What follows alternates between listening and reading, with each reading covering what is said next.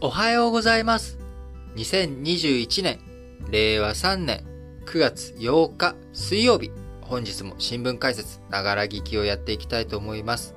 本日、最初の話題、丸1としては、トヨタ自動車が車載電池関連で1.5兆円という大型投資を今後していくという話です。え昨日ね、ホンダと GM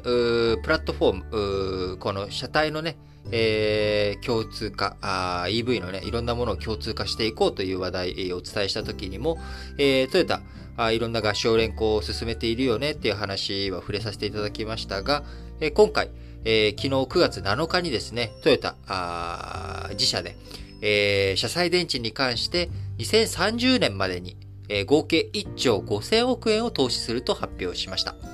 このうち1兆円で生産能力を現在の33倍の2億キロワット時に増やしていき、えー、従来目標1割強上積みした格好となっています。えー、また残りの5000億円を使ってですね、研究開発、えー、こちらも進めていくということで、えー、電動自動車、電動車1台あたりの電池コストを半分以下にする目標を示しました。えー、電動車、需要拡大が確実視される中、メーカーの主導権争いが激しくなっている様相が見て取れる記事かなと思います。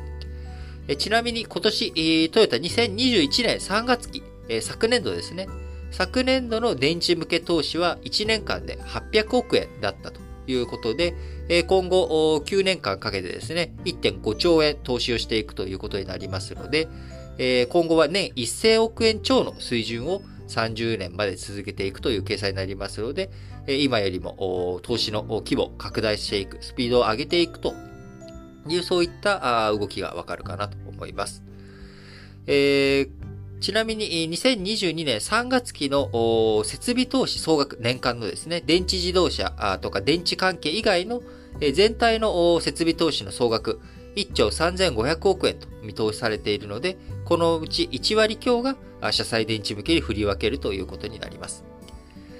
今回、生産能力1兆円、これから9年間かけてね、2030年までに1兆円かけて33倍にしていくという話ですが、具体的にどこの拠点を能力を増やしていくのかということは明示しませんでしたが、おそらく最大のね、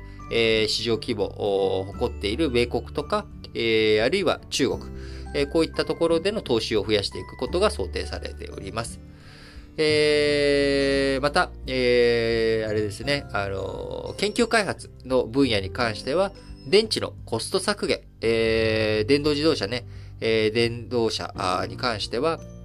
やはり電池というものがコストを大きく占めるということになりますので、このコスト削減、どういうふうにしていくのかというところの開発に、研究開発、投じていくということですが、レアメタルのコバルトやニッケルを使わない、低価格の部材活用を目指していき、また、製品寿命の延長や車体に設置しやすい構造の開発にも取り組んでいくということです。電動車、性能や価格、電池に左右される面が大きいので、えトヨタ自動車としてもですね、自ら開発の部分についても手掛けていき、しっかりとしたこう優位性、え他社と、他社製品と比べて優位性のあるえ電動車を作っていこうという意気込みが感じられます。えトヨタはですね、5月に、え今年5月に新たな電動車戦略を打ち出しており、2030年にハイブリッド車を含めた電動車を800万台、え売るのが目標となっております。そのうち走行時に CO2 を全く排出しない EV と燃料電池車 FCV は合計200万台ということになっておりますが、えー、燃料電池車、えー、この前僕ね、えー、バスに乗った時、久しぶりにバス乗ったんですけれども、あの、たまに、その、水素バス、えー、走っているのを見かけてたんですけれども、運よくですね、えー、水素バスがやってきてですね、水素バスに乗ることができたんですが、心なしか、えー、静かだったような気もしますね。なんか、やっぱりこう、いいモーターとかね、使うと静かなんだなっていう風なのをちょっと実感しました。え昨日、ホンダ GM の連携の話をしましたし、その際に、まあ、フォルクスワーゲンだと、あと日産、ルノー、三菱の3社連合、えー、欧米勢と日本勢についての動きについては触れましたが、えー、韓国勢、えー、こちらもね、昨日発表がありましたので、えー、韓国勢についてもちょっと一言触れて、えー、丸一を終わらせ、終わらせたいと思いますが、韓国の現代自動車、あヒュンダイですね。えー、こちらも昨日7日にですね、今後発売する商用車、所有者ですよ。あのー、なので、えー、我々が普通に乗る一般大衆車は別として、えー、大型のバスとか、小型の配送用の車とかですね。こういった商用車については、すべて電気自動車と燃料電池車、EV か FCV にすると発表がありました。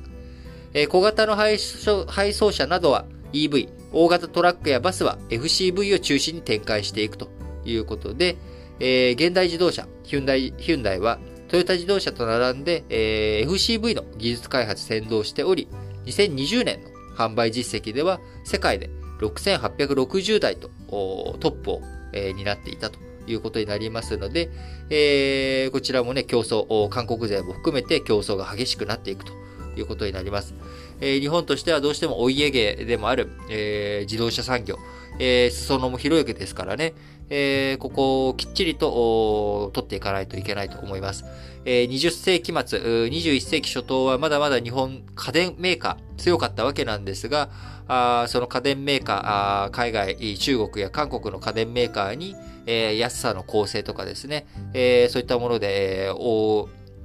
う打ち負けてしまい、えー、今、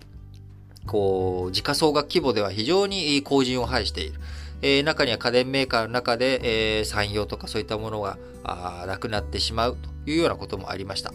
えー、日本企業としてですね、えー、自動車メーカー、あそういったあ二の舞にならない、えー、新しい産業体制になっていくっていうところでもしっかりと打ち勝っていくということをね、進めていく。で、そのためには民間の努力だけじゃなく、えー、政治の方からのいろんなサポート、助成金とかね、えー、燃料電池の開発とか、こういったものの研究開発に対して、どういったあ税制面での、えー、補助とか、あるいは国から助成金とか、あ共同開発とかね、えー、そういった資金面の上でも、いろんな、えー、対応、対策が必要なんだろうなと思います。